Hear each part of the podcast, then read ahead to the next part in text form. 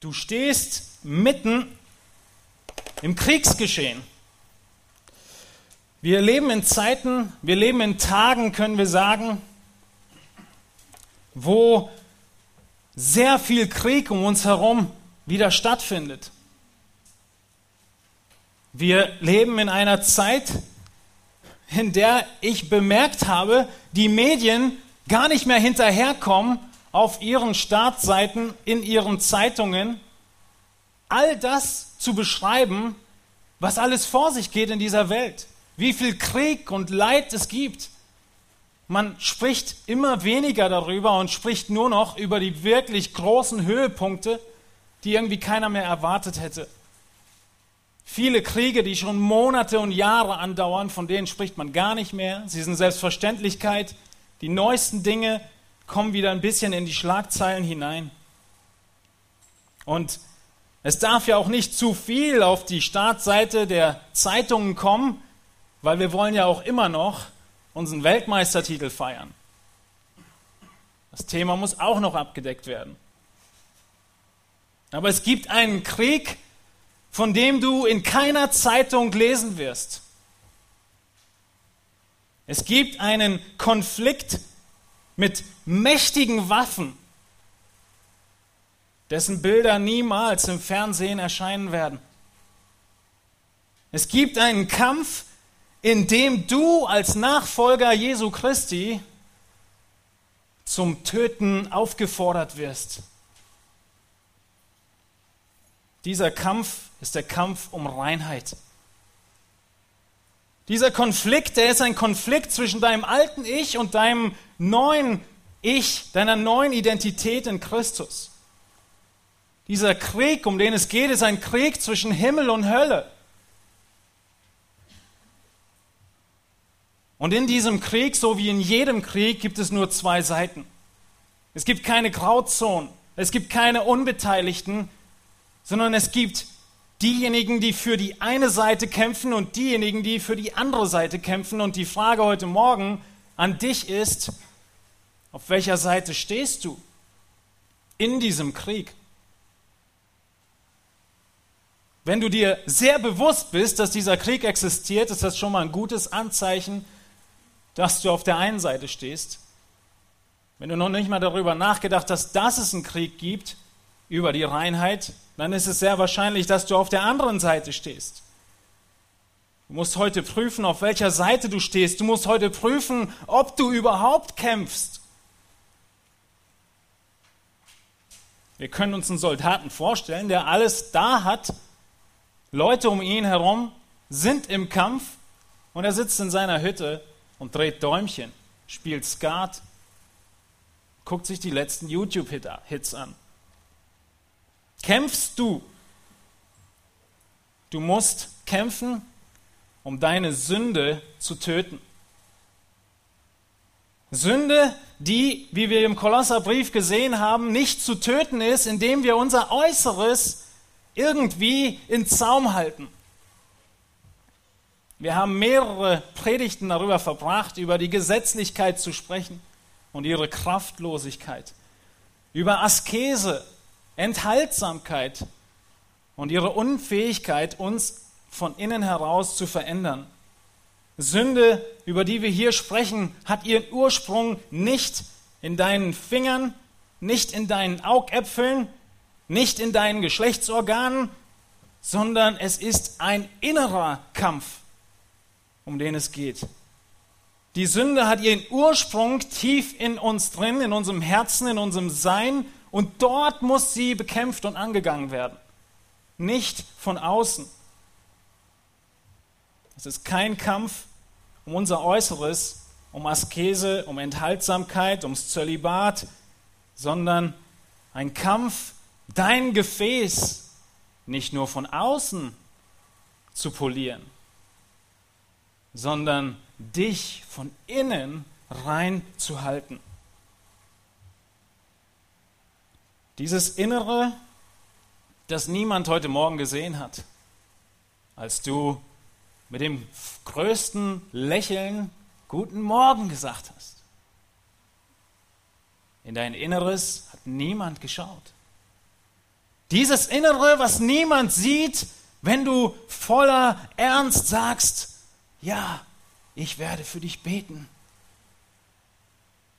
Dieses Innere in dir drin, was du mit einem Lächeln leicht vor Menschen verdecken kannst. Aber der Tag wird kommen und wir haben gerade von diesem Tag geredet, an dem alles offenbar werden wird. Und wir haben in den letzten Wochen im Kolosserbrief uns angeschaut, was wir alles nicht tun sollen. Welcher Gottesdienst, welche Anbetung Gottes ihm nicht gefällt. Was selbstgemachte Theorien sind. Und haben die Askese, den Mystizismus und die Gesetzlichkeit behandelt. Ein wertloser Gottesdienst. Und jetzt geht Paulus dazu über, uns aufzuzeigen, was der wahre Gottesdienst ist. Der wahre Gottesdienst ist in gewisser Hinsicht am Sonntag um elf bei uns.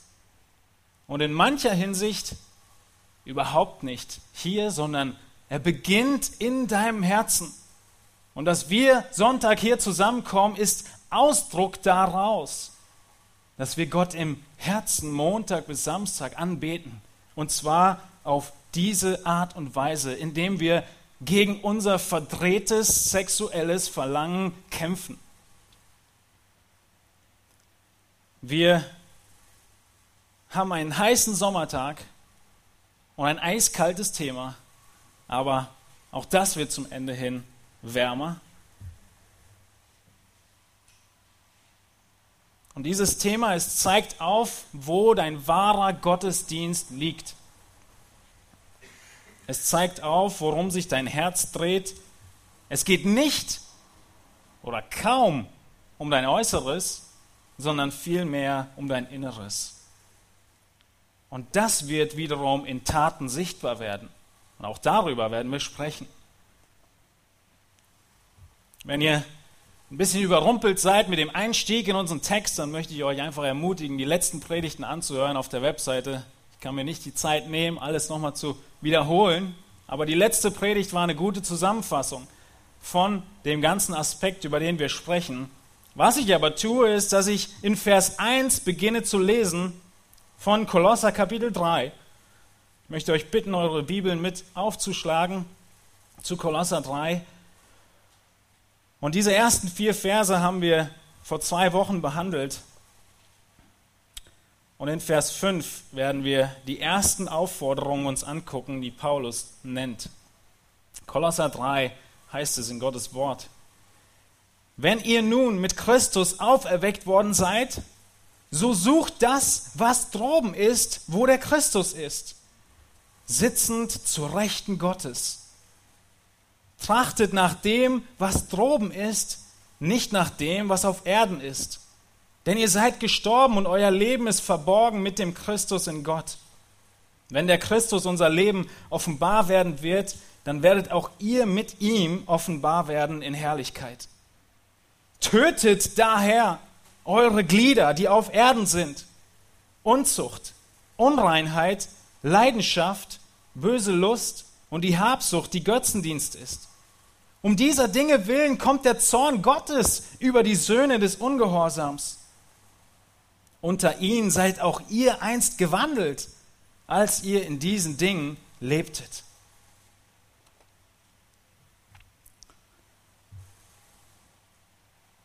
In Vers 5 geht Paulus über von der Herrlichkeit, auf die wir schauen sollen, von dem Blick, den wir behalten sollen, nach oben. Warum sollen wir nach oben schauen? Wer ist da oben? Christus. Und wo ist er? zur Rechten Gottes. Und was heißt das? Zur Rechten Gottes ist Christus, weil er die volle Autorität, die volle Macht hat und alles in dieser Welt kontrolliert und führt. Deshalb schauen wir nach oben zu Christus, sitzen zur Rechten Gottes. In Vers 1. Und das bestimmt unser Leben. Und wie sehr suchen wir danach? Wie sehr schauen wir nach oben?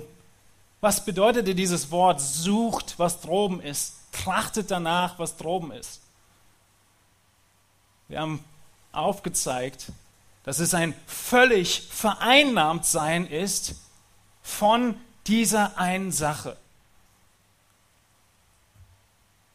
Und deshalb, weil Christus uns gerettet hat und weil er dort oben ist und wir unser Leben nach ihm ausrichten, unsere neue Staatsbürgerschaft, die himmlische, anstreben, deshalb kommt jetzt diese Aufforderung.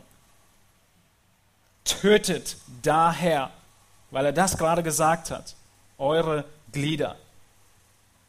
Und deshalb fordere ich dich auf, als ein Kind Gottes, nimm den Kampf gegen die sexuelle Versuchung in dir ernst.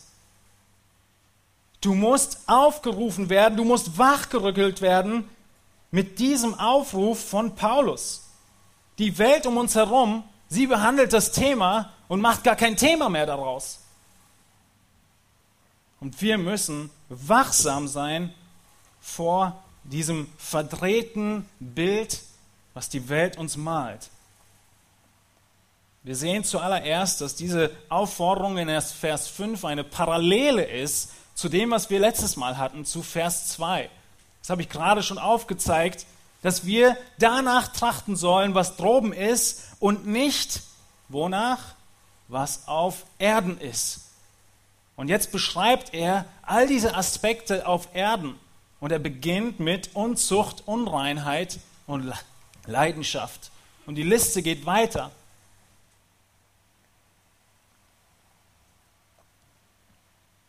Wir werden, wir sehen deutlich, dass Paulus ein sehr drastisches Ziel hat.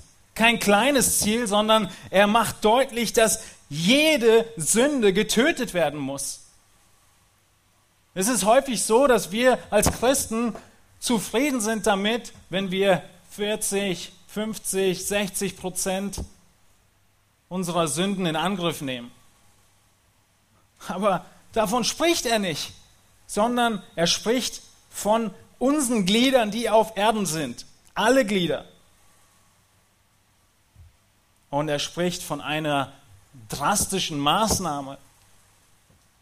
Nicht irgendwie besänftigen, nicht irgendwie wegsperren, töten.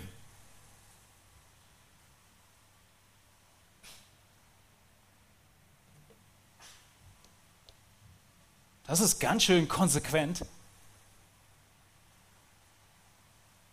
Töte die Glieder auf Erden. Töte alles, was dir noch anhaftet von deinem alten Ich, von deinem alten Adam, von deiner alten Eva. Von der Sünde, die von außen an dich kommt, die in dir drin ist. Auch nachdem Christus uns neues Leben geschenkt hat, stehen wir in diesem Kampf. Töten oder als tot ansehen, als kraftlos ansehen.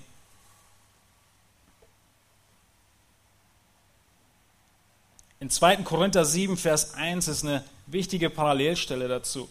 2. Korinther 7, Vers 1 macht Paulus noch stärker deutlich, wie weit und konsequent er geht mit, dieser Auf, mit diesem Aufruf.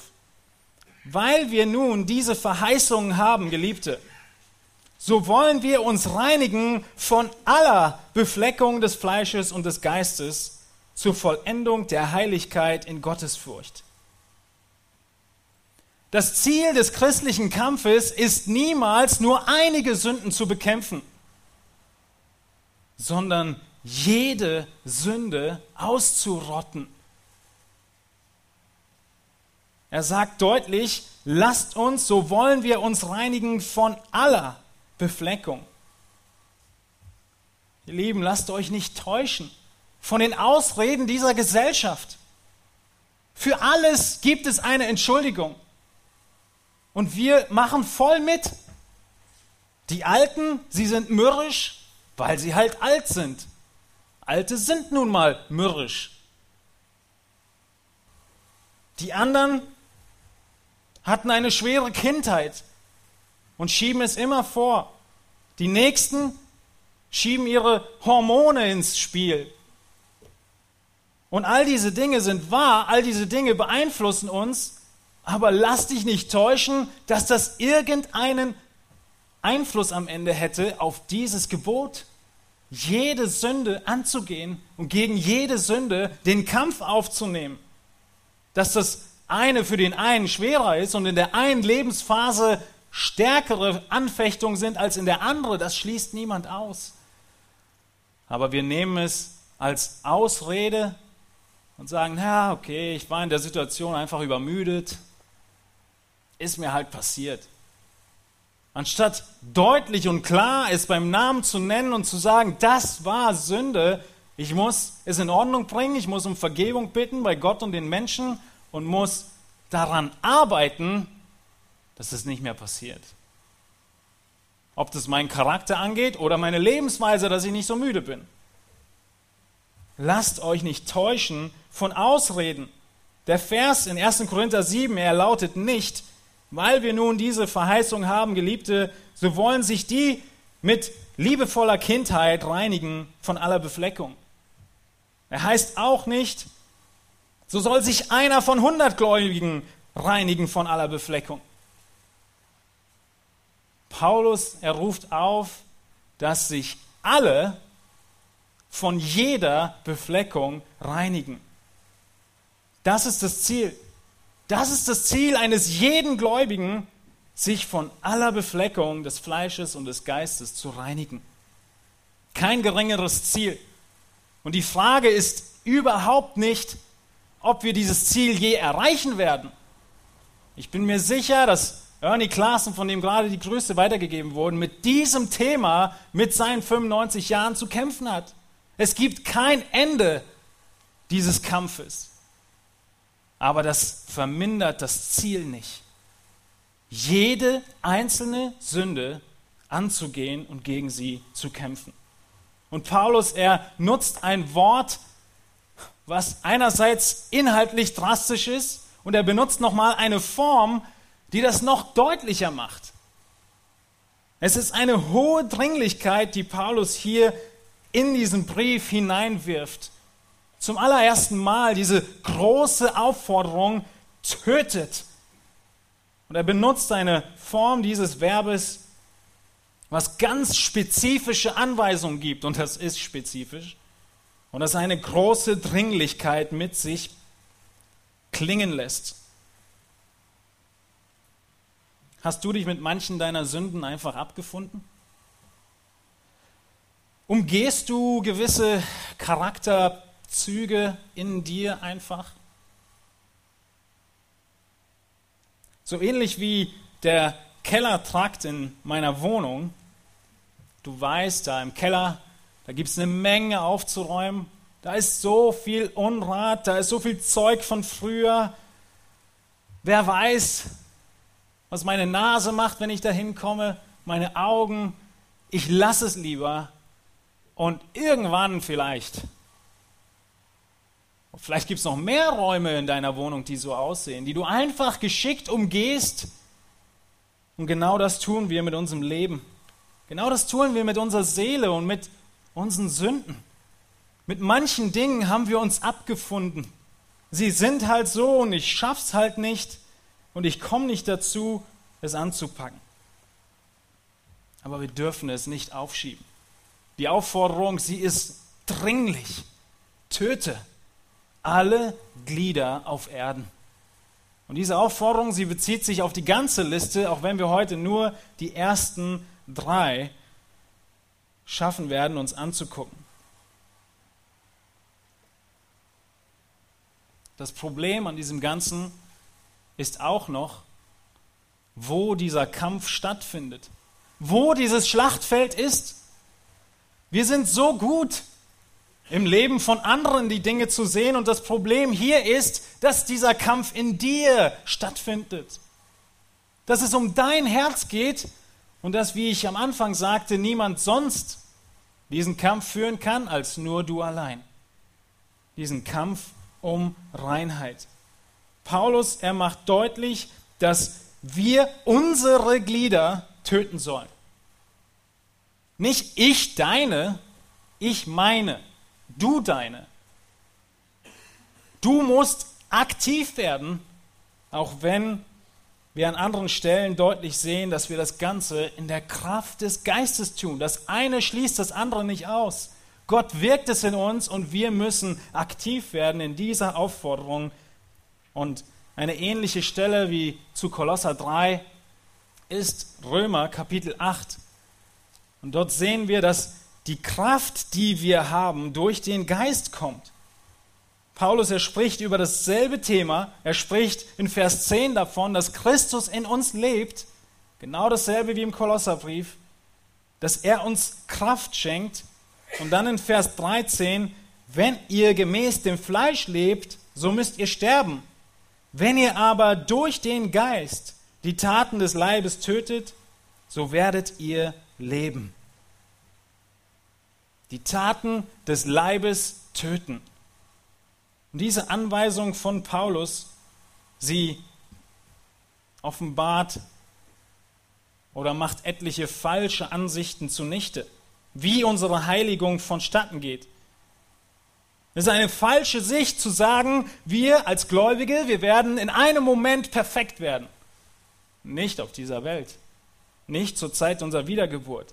Es ist genauso falsch wie andere sagen, ja, du übergibst jetzt Gott das Steuer und er macht jetzt alles und du setzt dich auf die Rückbank. Und es ist auch falsch zu sagen, dass es irgendwelche großen Wendepunkte gibt, die uns auf eine höhere Ebene von Heiligkeit auf einmal katapultieren. Und dann sind wir heiliger. All das sind falsche Konzepte, die in der Christenheit umherirren oder schwirren. Paulus, er macht deutlich, dass es ein langsamer Prozess ist der Heiligung, dass er dich beinhaltet und den Geist und nicht das eine das andere aushebelt. Das ist der große Aufruf. Das ist die Ernsthaftigkeit von diesem Befehl. Und jetzt kommen wir zu unserem ersten wichtigen Aufruf, was wir töten sollen. Tötet daher eure Glieder, die auf Erden sind. Unzucht, Unreinheit, Leidenschaft. Was ist Unzucht? Unzucht beschreibt das, was am Ende das Resultat ist von Unreinheit. Und deshalb habe ich es das Leben genannt. Es ist die Tat, die schon da ist, vor der wir uns fernhalten müssen. Wir müssen dieses Resultat vor Augen haben und davon Abstand halten, auch in allen Dingen, die dahin führen. Es ist wie das große Warnzeichen vor der Hochspannung, Lebensgefahr. Das Resultat wäre der Tod und deshalb halte ich mich und alle, die ich liebe, mit Abstand von diesen Dingen fern.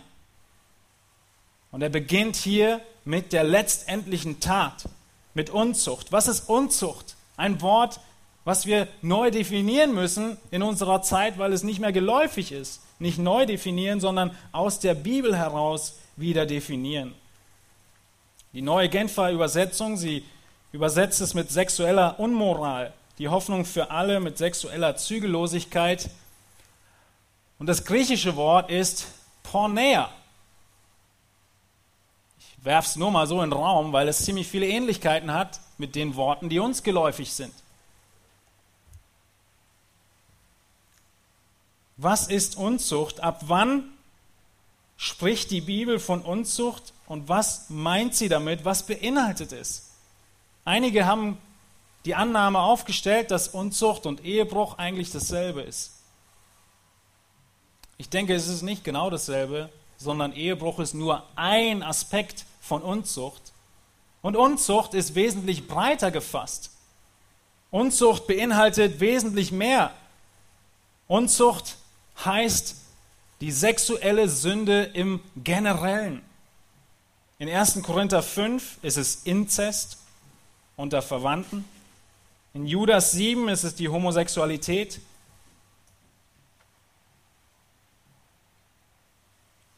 Und auch Ehebruch an vielen Stellen. Ehebruch ist auch viel mehr wiederum als nur diese sexuelle Sünde. Das sind Aspekte, die in dem Wort Ehebruch mit drin sind, die nicht im Wort Unzucht drin sind. Weil Ehebruch betont, dass diese Person, die den Ehebruch begeht, den Bund der Ehe, diese enge Kameradschaft missachtet und dann eine Tat begeht, die Unzucht oder landläufig den Seitensprung, untreu zu werden als die Tat, aber das Prinzip dahinter ist Untreue im Generellen. Wir könnten sagen, Unzucht ist eine breitere Bezeichnung für alle sexuellen Verirrungen wie Inzest, Sodomie, Praktik mit Tieren, Homosexualität, Lesbentum und Ehebruch. All das beinhaltet der Aufruf, töte diese Glieder, töte diese Gedanken in dir drin, wenn sie aufkommen sollten. Wir könnten auch sagen, jeder außereheliche Geschlechtsumgang. In 1. Korinther 6 greift Paulus dieses Thema besonders auf. In 1. Korinther 6 ab Vers 9 bis 11 macht er deutlich, warum Unzucht so ein drastisches Thema ist. Für viele Menschen heutzutage ist Unzucht irgendwo ein Seitensprung. Es hört sich ja, ist ja schon bagatellisiert, allein schon in dem Begriff. Es passiert halt mal und es passiert auch relativ oft mal. Aber für Gott wird Unzucht in einem Atemzug genannt mit Mord. Mord und Unzucht im Alten Testament hatten dieselbe Strafe, dasselbe Strafmaß. Und das war der Tod. Unzucht ist ein Riesending. Und das macht Paulus in 1. Korinther 6 deutlich mit einem anderen Argument. 1. Korinther 6 ab Vers 9. Wisst ihr denn nicht, dass Ungerechte das Reich Gottes nicht erben werden? Irrt euch nicht. Weder Unzüchtige, noch Götzendiener, weder Ehebrecher, noch Weichlinge, noch Knabenschänder, weder Diebe, noch Habsüchtige, noch Trunkenbolde, noch Lästerer, noch Räuber werden das Reich Gottes erben. Und solche sind etliche von euch gewesen. Aber ihr seid abgewaschen. Ihr seid geheiligt, ihr seid gerechtfertigt worden in dem Namen des Herrn Jesus und in dem Geist unseres Gottes. Es gibt Hoffnung. Die Korinther sind solche gewesen. In Vers 15 geht Paulus weiter in 1. Korinther 6. Wisst ihr nicht, dass eure Leiber Glieder des Christus sind? Soll ich nun die Glieder des Christus nehmen und Hurenglieder daraus machen? Das sei ferne. Oder wisst ihr nicht, dass wer einer Hure anhängt, ein Leib mit ihr ist? Denn es werden, heißt es, die zwei ein Fleisch sein. Wer aber dem Herrn anhängt, ist ein Geist mit ihm. Flieht die Unzucht. Jede Sünde, die ein Mensch sonst begeht, ist außerhalb des Leibes. Wer aber Unzucht verübt, sündigt an seinem eigenen Leib. Die Schlussfolgerung ist sehr deutlich. Paulus, er sagt, wenn du mit Christus vereint bist, in dem Moment, wo du die Unzucht begehst, vereinst du dich, vereinst du Christus mit der Hure, wie er es sagt. Ein undenkbarer Gedanke. Und das macht er deutlich, wie drastisch und wie ernst Gott diese Aspekte unseres Lebens nimmt. Und deshalb ist die Schlussfolgerung, tötet eure Glieder.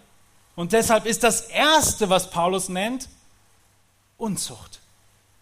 Und später Wut und Zorn und Lügen und Lieblosigkeit. Um dieser Dinge willen heißt es in Kolosser 3, Vers 6, kommt der Zorn Gottes über die Söhne des Ungehorsams. Wir müssen uns deutlich machen, dass wir uns vor diesem Leben fernhalten müssen. Und die Zusammenfassung all dieser sexuellen Sünden nennt er im nächsten Wort. Eine Zusammenfassung aller sexueller Versuchung und er beschreibt es mit dem Wort Unreinheit. Die Aufforderung ist deutlicher, wie sie nicht sein kann. Töte diese Dinge. Was es ist, haben wir uns angeschaut. Jegliche sexuelle Sünde außerhalb der Ehe. Und jetzt eine Zusammenfassung. Unreinheit. Auch die sollen wir töten. Unreinheit, die nicht unbedingt nur äh, oder die nicht die Tat am Ende im Blick hat, sondern all das, was dem vorausgeht. Zur Unreinheit gehören deine Gedanken, deine Fantasien, dein Anschauen von Pornomaterial, all das, was in deinem Kopf geschieht, fasst er zusammen mit Unreinheit. Auch das sollen wir töten. Und es wird an vielen Stellen, wie ich gerade gelesen habe und jetzt nochmal betonen möchte, sehr deutlich, wie schrecklich die Folgen dieser Sünde sind. Es sind zeitliche Vergnügungen, die ein ganz, ganz definiertes Ende haben für jeden, der in ihnen lebt. Diese willentliche Ausübung von verdrehter Sexualität, ob in Gedanken oder in der Tat, sie führt unweigerlich zum ewigen Tod und Verdammnis in die Hölle. Es gibt keine Grauzone dafür. Die Worte sind deutlich, die die Schrift uns sagt. In Galater 5, Vers 19 heißt es, offenbar aber sind die Werke des Fleisches. Es sind Unzucht, Unreinheit, Ausschweifung. Und dann ein bisschen weiter unten, in Vers 21 geht die Liste noch weiter. Von diesen sage ich euch im Voraus, so wie ich vorher gesagt habe, dass die, die so etwas tun, das Reich Gottes nicht erben werden. Ihr Lieben, es sind Dinge, die niemand sieht. Es sind Dinge, die du verdecken kannst. Es sind Dinge, die vielleicht irgendwann aufkommen, vielleicht aber auch nicht.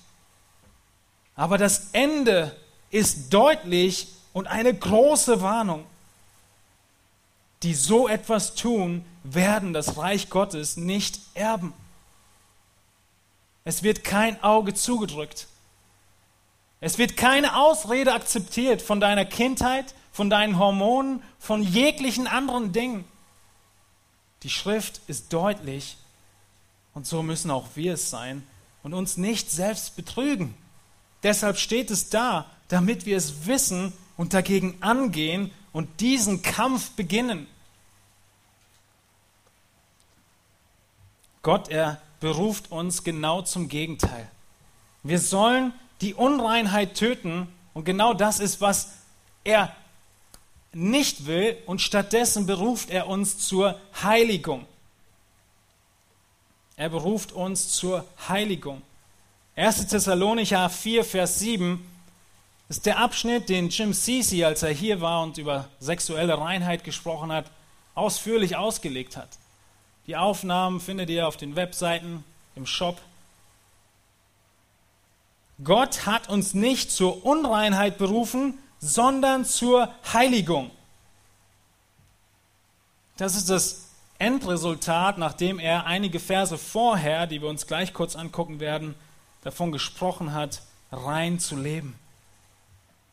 Deshalb, 1. Thessalonicher 4, der nächste Vers, deshalb Wer dies verwirft, der verwirft nicht Menschen, sondern Gott, der doch seinen Heiligen Geist in uns gegeben hat. Diese Sünden kleinzureden, diese Dinge zu missachten, sind eine Missachtung Gottes. Wir sehen deutlich in Epheser 4, Vers 19, dass Unreinheit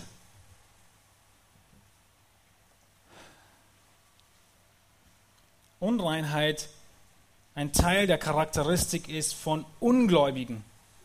Die Ungläubigen, sie werden mit Unreinheit in einem Atemzug genannt in Epheser 4, Vers 19.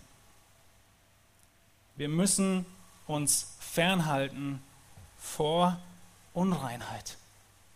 Wir müssen nach Heiligung streben. Unsere Gedanken darauf richten, was Gott möchte und nicht auf diese Dinge und sie töten. Und Gott schenkt uns die Kraft dazu. Wir sehen in dem dritten Wort, in der Leidenschaft, die wir töten sollen.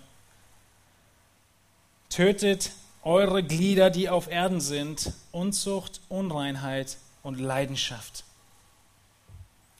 Lieben, Leidenschaft ist der schleichende Anfang.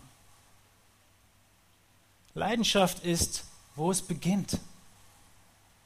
Leidenschaft sind deine Gedanken, die du aufkommen lässt, deine Augen, die du, denen du einen zweiten Blick gewährst, dein Herz, das sich anfängt, an diesen Mann zu klammern, innerlich, ihn zu bewundern.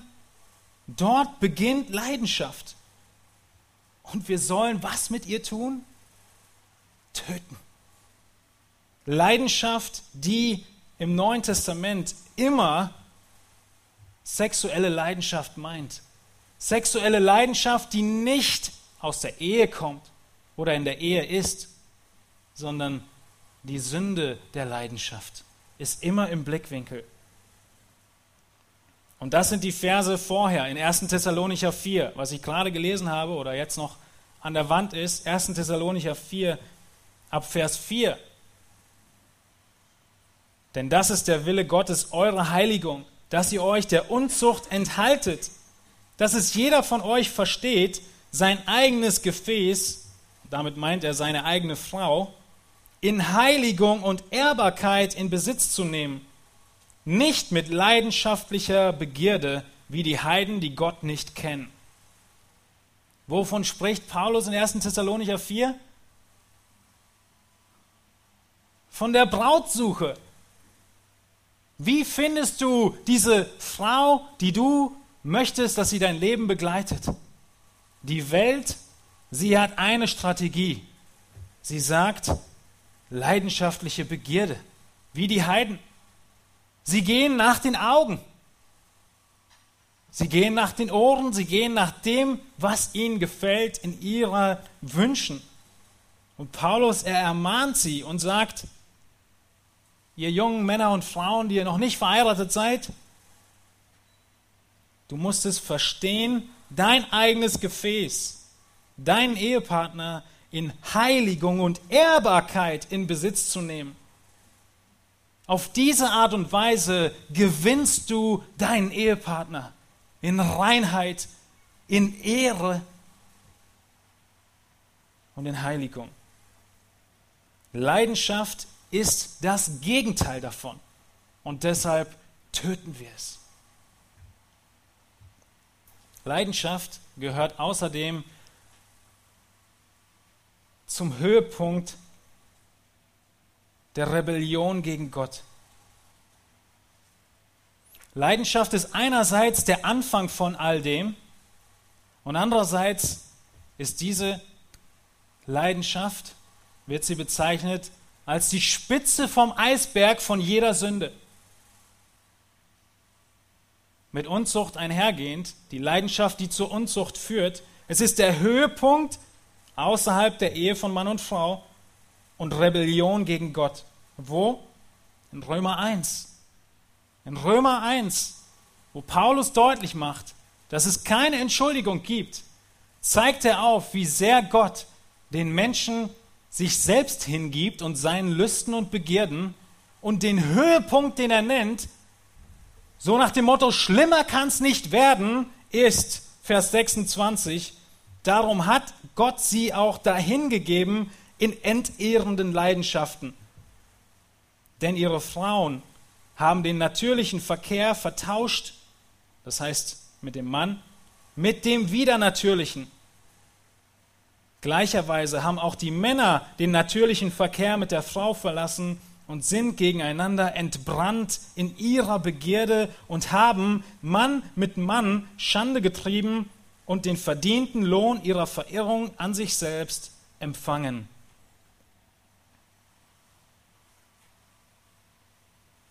Töte die Leidenschaft in ihren ersten Wurzeln. Sie führt zum höchsten Maß an Rebellion gegen Gott. Und das ist hier in Versen 26 und 27, dass Frauen mit Frauen und Männer mit Männern Schande treiben. Lieben, an vielen Punkten haben wir in den letzten Versen einen Satz gelesen. In verschiedenen Bibelstellen, die ich aufgeschlagen habe, die ich gelesen habe, standen die Worte, und solche seid ihr gewesen. Ich habe gerade eben gesagt, dass das unumstößliche Urteil für diese Sünden die ewige Verdammnis ist. Und es muss auch gesagt werden, dass viele von uns diese gewesen sind und Christus und sein Opfer ausreichend ist und genügt, um dir zu vergeben. Vollkommen genügt. Nicht nur zu vergeben, sondern jetzt die Kraft zu schenken, dagegen anzugehen. Das Leben zu leben, was Gott dir, dich zu berufen hat. Christus, er starb für jede Sünde, auch für diese Spitze vom Eisberg. Und du kannst zu ihm kommen und an ihn glauben und Buße tun und er wird dir vergeben. Und du wirst in Ewigkeit bei ihm sein. Und wenn du sein Kind bist und weiterhin in diesen Dingen kämpfst und Verluste und Niederlagen einfährst auf deinem Schlachtfeld und aufgehört hast vielleicht sogar schon zu kämpfen, dann erinnere dich an 1. Johannes 1. 1. Johannes 1, Vers 9 schreibt Johannes an die Gläubigen, dass das Vertuschen nichts bringt. In Vers 8 heißt es, wenn wir sagen, dass wir keine Sünde haben, so verführen wir uns selbst und die Wahrheit ist nicht in uns. Mach mir nicht vor, dass du nicht zu kämpfen hast mit Leidenschaften, mit Unreinheit oder mit Unzucht. Wenn wir aber unsere Sünden bekennen, so ist er treu und gerecht, dass er uns die Sünden vergibt und uns reinigt von aller Ungerechtigkeit. Christus vergibt heute, wenn du zu ihm kommst. Wenn wir unsere Sünden bekennen, so ist er treu und gerecht, dass er uns die Sünden vergibt und reinigt von aller Ungerechtigkeit. Wenn wir sagen, dass wir nicht gesündigt haben, so machen wir ihn zum Lügner und sein Wort ist nicht in uns. Meine Kinder, dies schreibe ich euch, damit ihr nicht sündigt. Und wenn jemand sündigt, so haben wir einen Fürsprecher bei dem Vater, Jesus Christus, den Gerechten. Und er ist das Sühnopfer für unsere Sünden. Wo sitzt dieser Fürsprecher bei dem Vater? Zur Rechten Gottes. Dort droben. Deshalb schauen wir nach oben, weil wir ihn brauchen. Seine Hilfe, seine Kraft und seine Vergebung Tag für Tag. In all den Dingen, in denen unser Herz sich einem Mann zuneigt, der nicht dein Mann ist. In denen deine Augen sich Frauen zuwenden, die nicht deine Frau ist. Und so ist der Aufruf des Kampfes deutlich. Kämpfe gegen Unzucht, gegen Unreinheit und gegen Leidenschaft. Und es gibt ein wichtiges Lösungsmittel dazu. Zuallererst, was wir gerade schon angesprochen haben, die Vergebung von Gott. Die brauchen wir. Und dann geht es weiter mit dem wundervollen Plan Gottes, Lebe den wundervollen Plan Gottes und du wirst vor sexueller Versuchung geschützt. Gott hat einen Plan für die Sexualität. Und das ist unser Schutz. Im richtigen Plan zu bleiben, schützt davor, auf falsche Wege zu kommen. Wie sieht dieser Plan aus? Zuallererst, ganz kurz, die Sexualität ist von Gott erdacht und geschaffen und auf die Ehe begrenzt. Ich überspringe diesen Punkt, ich nenne ihn nur, weil wir gerade in 1. Mose 1 sind. Und diese Aspekte werden wir ausführlich behandeln, wenn wir weitergehen über die Schöpfung des Mannes, über die Schöpfung der Frau. All diese Aspekte sind außerdem behandelt im Gemeindeseminar im Moment, wo wir die DVD-Reihe anschauen. Gottes Plan für Mann und Frau. Sexualität ist von Gott erdacht. Er hat sie geschaffen und auf die Ehe begrenzt. Von Gott erdacht. In 1. Mose 2,18 sagt Gott, es ist nicht gut, dass der Mensch allein sei, ich will ihm eine Hilfe machen, die ihm entspricht. Gott hatte die Idee von zwei Geschlechtern. Er hat sie geschaffen. 1. Mose 1, Vers 27. Und Gott schuf den Menschen nach seinem Bild. Nach dem Bild Gottes schuf er ihn, als Mann und Frau schuf er sie. Mann sein und Frau sein gehört mit in die Ebenbildlichkeit Gottes. Und in der besonderen Weise spiegeln wir dieses Bild Gottes wieder, wie er ist, innerhalb der Ehe, wenn Mann und Frau zusammen sind. Und deshalb ist die Verdrehung dieser Idee Gottes eine so große Sünde in Gottes Augen. Und Gott als Schöpfer hat die Autorität, Sexualität zu begrenzen. Und er hat es getan, indem er es auf die Ehe begrenzt. In Kapitel 2, Vers 24 heißt es in Mose, Darum wird ein Mann seinen Vater und seine Mutter verlassen und seiner Frau anhängen. Ein Mann, eine Frau und sie werden zu einem Fleisch werden. In Hebräer 13, Vers 4 schreibt der Schreiber es mit den Worten, die Ehe sei ehrbar in allem und das Ehebett unbefleckt. Das ist die Art und Weise, wie er es ausdrückt, in bildlicher Form. Die Ehe sei ehrbar und das Ehebett unbefleckt, denn Unzüchtige und Ehebrecher wird Gott richten. Sexualität ist gut. Sexualität, sie spielt innerhalb der Ehe einen Teil des Bildes Gottes wider. Sie resultiert aus Einheit und Treue. Sie schafft sie nicht, sondern sie kommt daraus. Und außerhalb des Ehebundes ist dieses ganze Konzept vollkommen verdreht und falsch.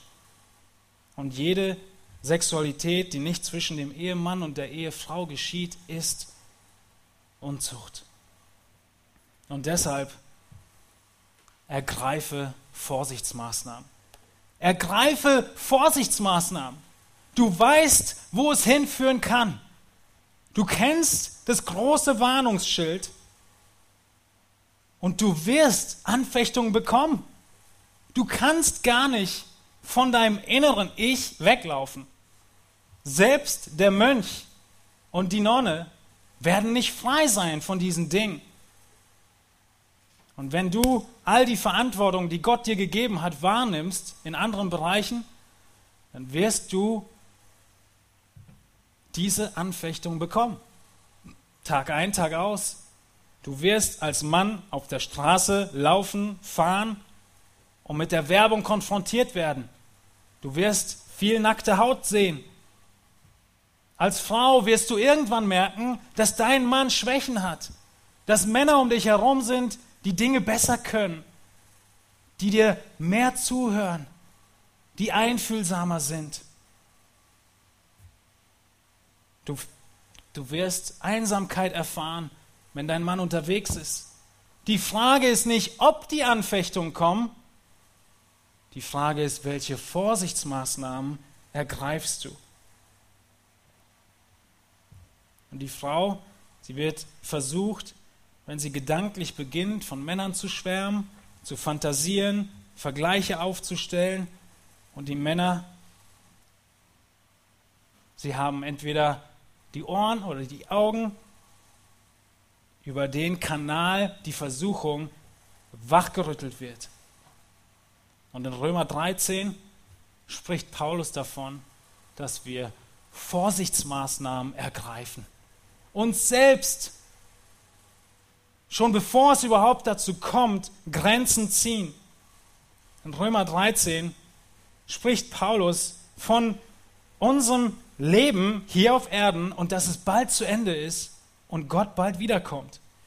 Und dieses sollen wir tun als solche, die die Zeit verstehen, nämlich die, dass nämlich die Stunde schon da ist, dass wir vom Schlaf aufwachen sollen, denn jetzt ist unsere Rettung näher, als da wir gläubig wurden. Jesus kommt gleich wieder. Vers 12, die Nacht ist vorgerückt, der Tag aber ist nahe. So lasst uns nun ablegen die Werke der Finsternis und anlegen die Waffen des Lichts. Lasst uns anständig wandeln wie am Tag, nicht in Schlemmereien und Trinkgelagen, nicht in Unzucht und Ausschweifungen, nicht in Streit und Neid, sondern zieht den Herrn Jesus Christus an. Es ist nichts anderes, als was er sagt in Kolosser. Schau nach oben, zieh Jesus Christus an und pflegt das Fleisch nicht bis zur Erregung von Begierden. Pflege das Fleisch nicht bis zur Erregung von Begierden. Begierden kommen nicht von heute auf morgen, von jetzt auf gleich.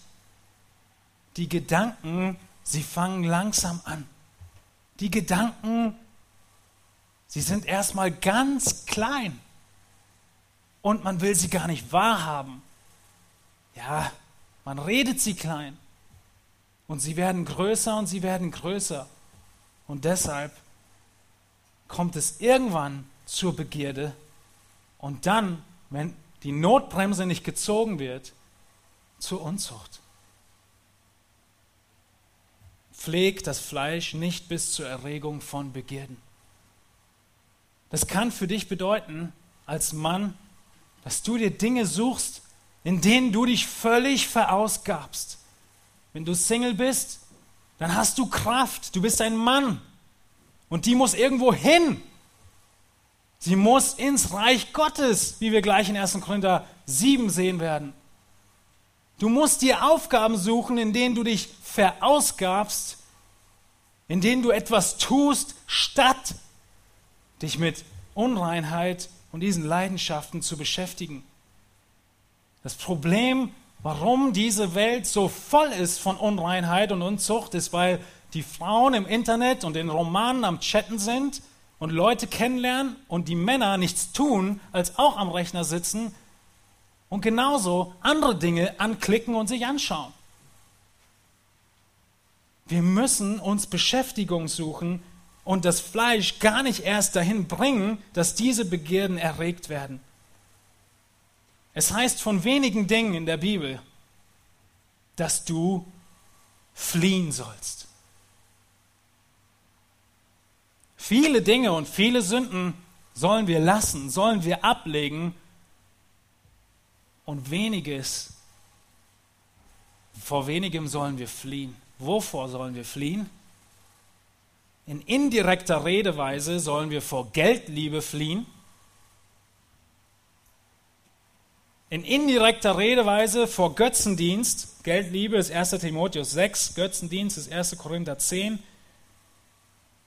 und in direkter Weise fliehe die Unzucht. Nur die Unzucht. 1. Korinther 6, Vers 18. Eine ganz klare Aufforderung, flieh. Und an wen denkst du jetzt? Das biblische Beispiel ist Mose, äh, ist Josef. Es ist Josef und erinnere dich an Josef. Wer war er? In 1. Mose 39 liest du von Josef. Er war ein Mann, dem alles gelang. Welche Frau wünscht sich nicht einen Mann, dem alles gelingt?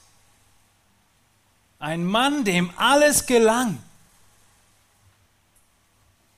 Vers 2, 1. Mose 39. In Vers 6, Josef aber war schön von Gestalt und schön von Aussehen.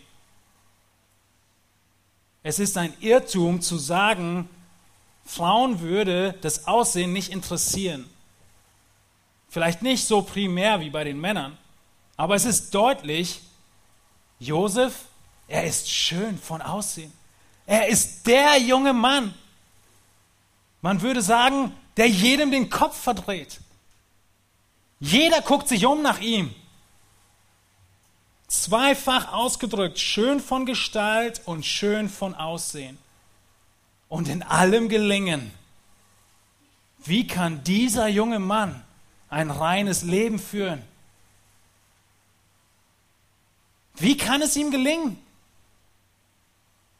Er hat eine hohe Sicht von Gott und er weiß, die Notbremse zu ziehen. In Vers 7 heißt es dann, es geschah nach diesen Dingen, da warf die Frau seines Herrn ihre Augen auf Josef und sagte, liege bei mir.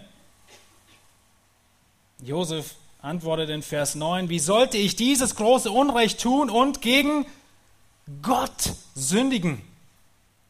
Er hat nicht Potiphar vor Augen gehabt, der vielleicht das irgendwie rausfinden könnte, er hat Gott vor Augen gehabt. Gott sieht mich und Gott, er würde das nicht gutheißen. Wie könnte ich gegen Gott sündigen? Okay, so weit, so gut. Kann ja einmal passieren. Gewinnt er einmal den Kampf der Versuchung. Er schafft einmal Nein zu sagen. Das ist nicht Josef. Josef bei ihm sieht es anders aus. Vers 10. Es geschah, obwohl sie Tag für Tag auf Josef einredete, hörte er nicht auf sie, bei ihr zu liegen, mit ihr zusammen zu sein. Jeden Tag. Nicht nur das Angebot, die Bitte. Da geschah es an einem solchen Tag, dass er ins Haus kam, um sein Geschäft zu besorgen, als gerade kein Mensch von den Leuten des Hauses dort im Haus war. Da ergriff sie ihn bei seinem Kleid und sagte, liege bei mir. Er aber ließ sein Kleid in ihrer Hand, floh und lief hinaus. Nachdem gar nichts mehr geht und er die Verantwortung, die er als Arbeitnehmer hat, nicht mehr wahrnehmen, äh, nicht mehr wahrnehmen konnte, hat er die Notbremse gezogen und ist abgehauen. Das meint Paulus, wenn er aufruft, flieh die Unzucht. Und vielleicht geht es dir genauso. Das ist die Lösung. Das sind die Vorsichtsmaßnahmen.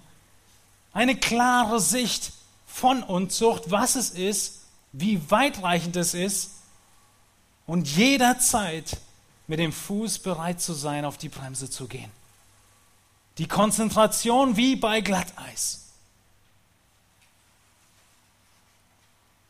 In Matthäus 5 wird deutlich, dass du deine Augen, deine Hände, dein Herz, deine Ohren behüten musst, Vorsichtsmaßnahmen ergreifen musst. Ihr findet die Predigt von Matthias auf der Webseite. Ihr habt gehört, dass zu den Alten gesagt ist, du sollst nicht Ehe brechen.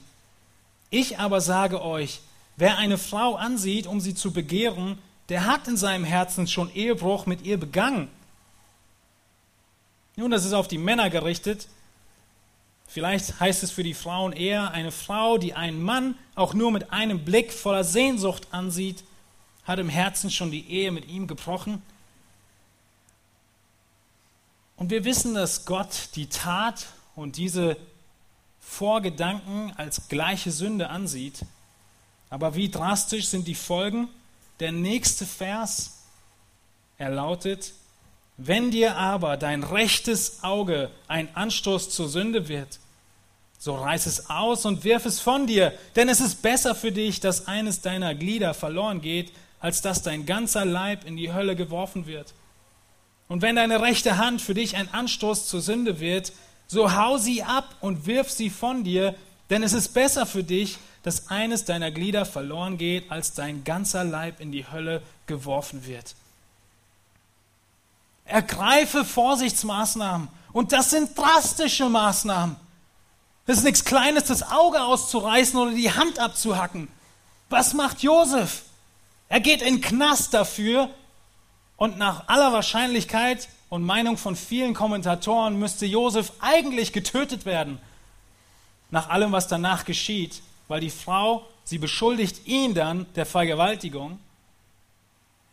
Und nur weil Potiphar ihn so lieb hat, wirft er ihn wahrscheinlich nur ins Gefängnis. Wie drastisch siehst du den Kampf gegen diese Sünde? Bist du bereit, deinen Job zu wechseln, wenn da die Anfechtung ist? Bist du bereit, den Arbeitsweg zu verlängern, wenn da die Anfechtung ist? Bist du bereit, diese Bücher nicht zu lesen, wenn darin die Anfechtung ist? Bist du bereit, dein Internet zu kündigen, wenn darin die Anfechtung ist?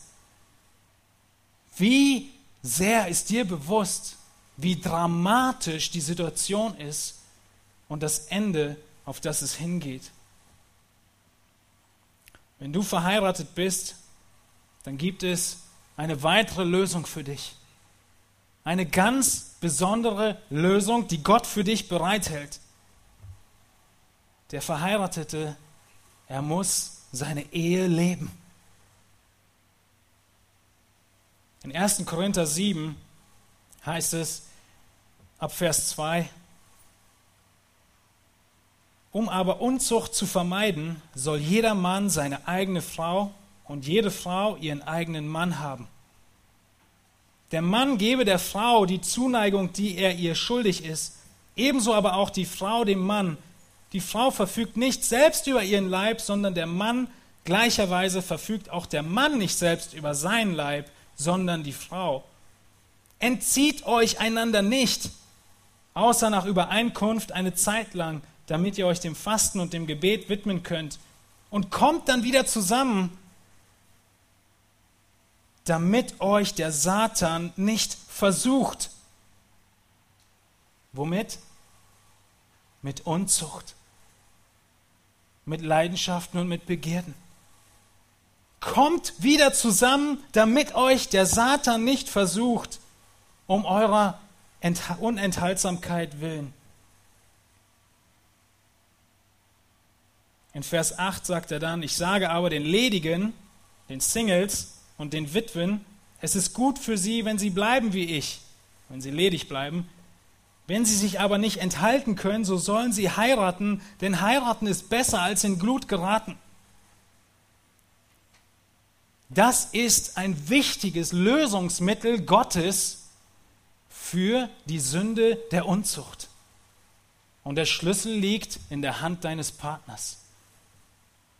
Der Schlüssel liegt als Frau in deiner Hand für deinen Mann. Der Schlüssel liegt als Mann in deiner Hand für deine Frau. Welcher Mann wünscht sich die Situation am Küchentisch, wo die Frau gegenüber sitzt und dir sagt, weißt du was, ich habe keine Liebe mehr. Niemand würde sich das wünschen. Und wer ist verantwortlich? Zum großen Teil der Mann. Welche Frau wünscht sich die Offenbarung eines Seitensprungs des Mannes? Keine.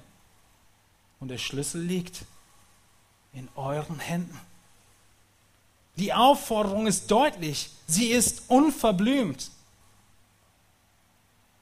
Ihr Frauen, ihr Schwestern, fragt eure Männer, ob sie durch eure Liebe frei von den Versuchungen der Unzucht sind.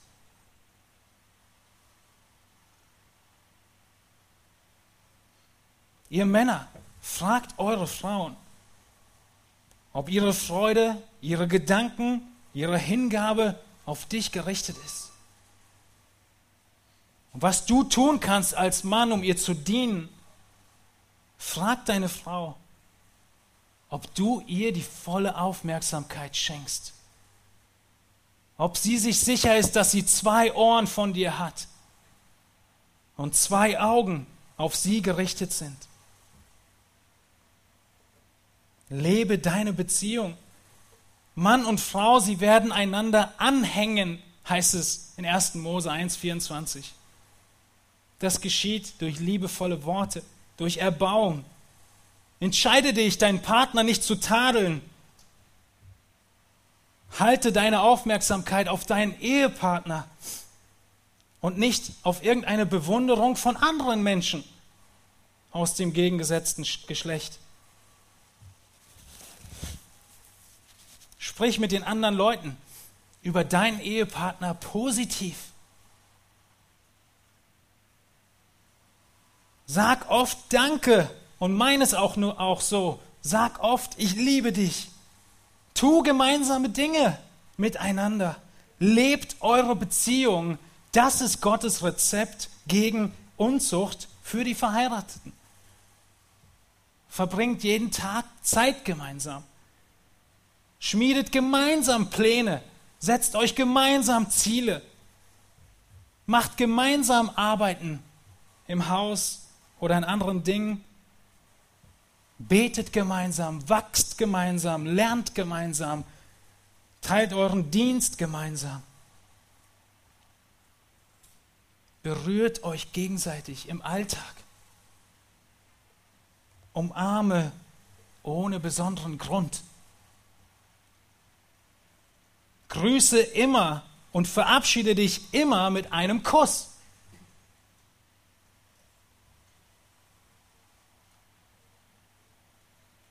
Küsse auch, wenn es keinen Grund gibt. Die ganze Liste ist kopiert, nicht, dass ihr denkt, ich kann es alles selber ausdenken. Sitzt nahe beieinander, geht zur gleichen Zeit ins Bett. Zeige genauso viel Sorge für den Körper deines Partners, wie du es für deinen eigenen tust. Übe es, deine Liebe durch zärtliche Berührung auszudrücken. Haltet eure Hände, wenn ihr spazieren geht. Denke über Möglichkeiten nach, zu sagen, ich liebe dich. Und dann kommt der große Aufruf aus Sprüche Kapitel 5.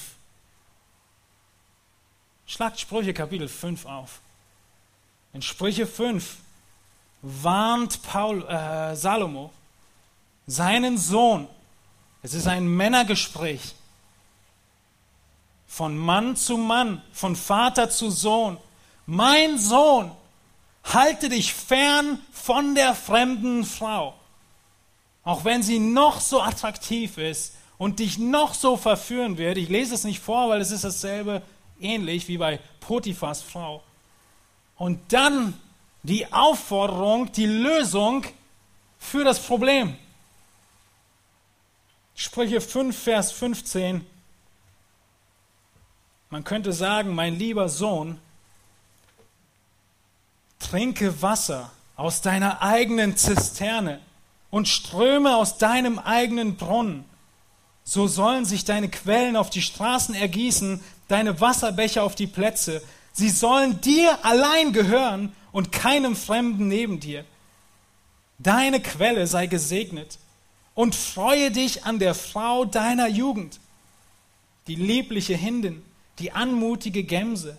Ihr Busen soll dich alle Zeit sättigen, von ihrer Liebe sollst du stets entzückt sein.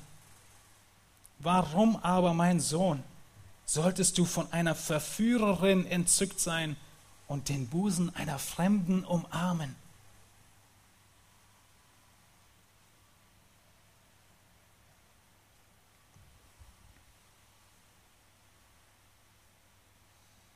Mein lieber Bruder in Christus, nur dein eigener Brunnen ist für dich allein. Geh niemals woanders hin. Suche niemals Erfrischung ihr lieben Schwestern, du bist der Brunnen für deinen Mann.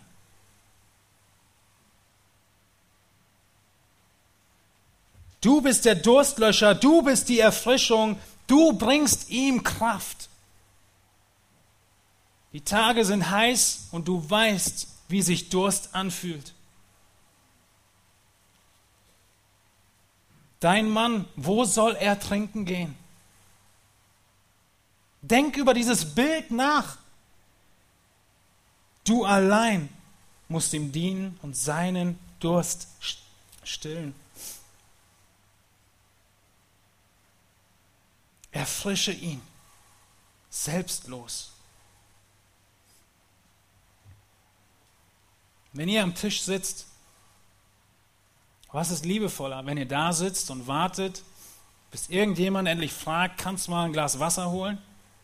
Oder wenn jemand aufsteht und einfach Wasser verteilt, weil er genau weiß, es ist heiß und man bietet Wasser an. Gott gebraucht dieses Bild mit einem Grund, der wichtig ist, der nicht zufällig ist. Aber mein Mann hat es nicht verdient. Meine Frau hat es nicht verdient, dass ich das und das für sie tue. Worüber sprechen wir hier? Worüber sprechen wir? Ich bin mir sicher, er hat es nicht verdient. Und deshalb dienst du ihm im Herrn, weil es Gottes Wunsch ist, dass du ihm dienst, weil es Gottes Aufforderung ist, dass du ihm dienst. Dein Mann zu dienen und zu, zu erfreuen, auch wenn er es nicht verdient hat, hat nichts. Äh, deinem, deinem Mann nur zu dienen, wenn er es verdient hat, hat nichts mit Christus Ähnlichkeit zu tun. Richtig? deiner Frau zu dienen und zuvorkommend zu sein, ihr liebevoll zu begegnen, wenn sie es verdient hat, hat auch nichts mit Christus Ähnlichkeit zu tun.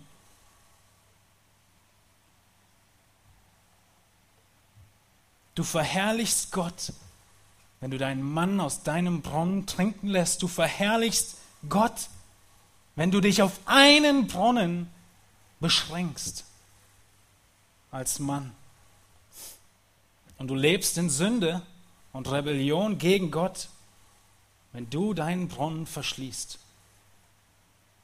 Wenn du deine Zuneigung niemandem oder einem anderen Mann schenkst. Ihr Ehemänner, es gibt keine Erfüllung als nur die eine aus deinem Brunnen. Das ist die Warnung aus Sprüche Kapitel 5. Und die großen, schrecklichen Folgen Sie werden in Sprüche 7 genannt, wo Salomo einen Mann sieht, der der Verführerin hinterherläuft. Und wie beschreibt er es? Wie ein Ochse, der zur Schlachtbank geführt wird und nicht weiß, wohin er geht. Das ist Ehebruch, das ist Unzucht. Er läuft ins offene Messer hinein.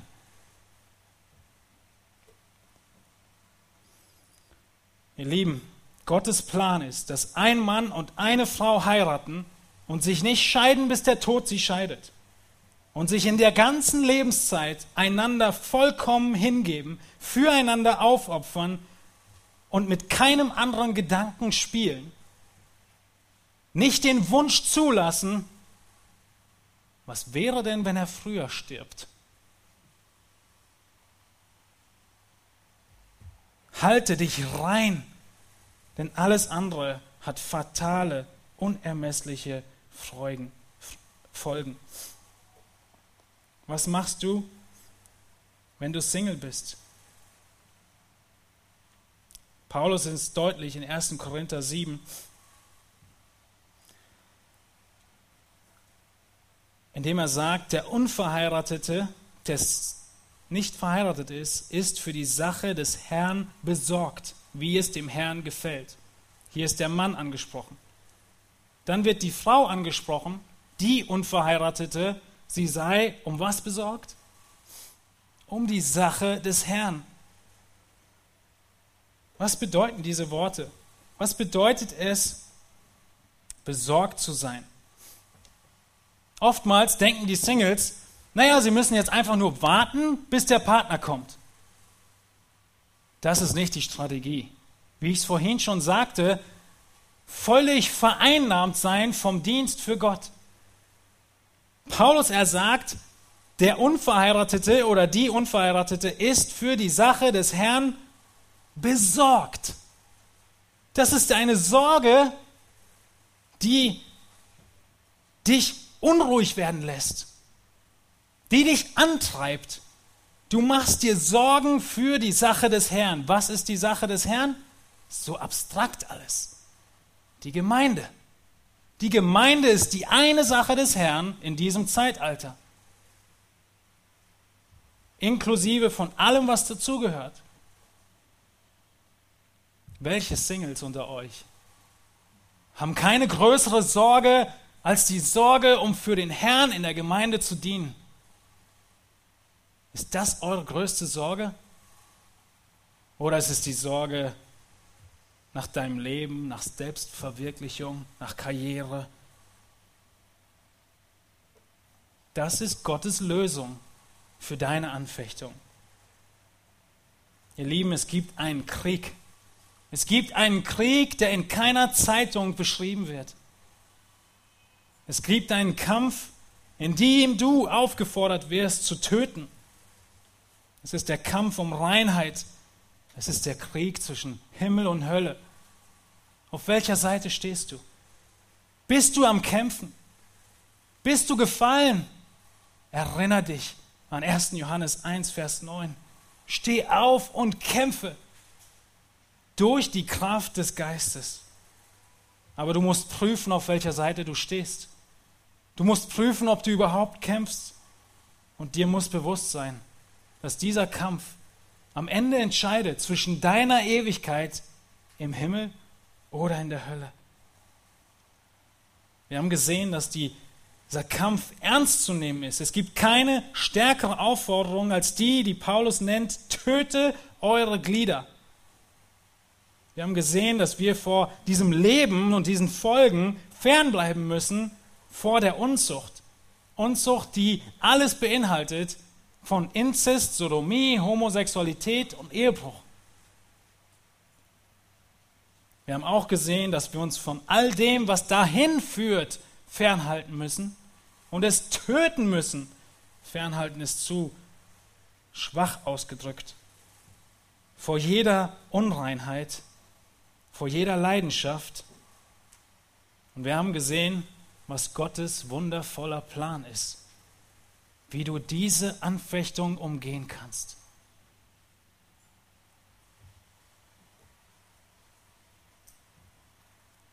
Lass mich zum Abschluss mit uns beten und ich werde am Anfang einige Zeit einfach nur still sein. Und ich möchte, dass du 1. Johannes 1, Vers 9 in Erinnerung rufst. Dass du dein Schwert ziehst, aufstehst und wieder anfängst zu kämpfen. Lass uns aufstehen.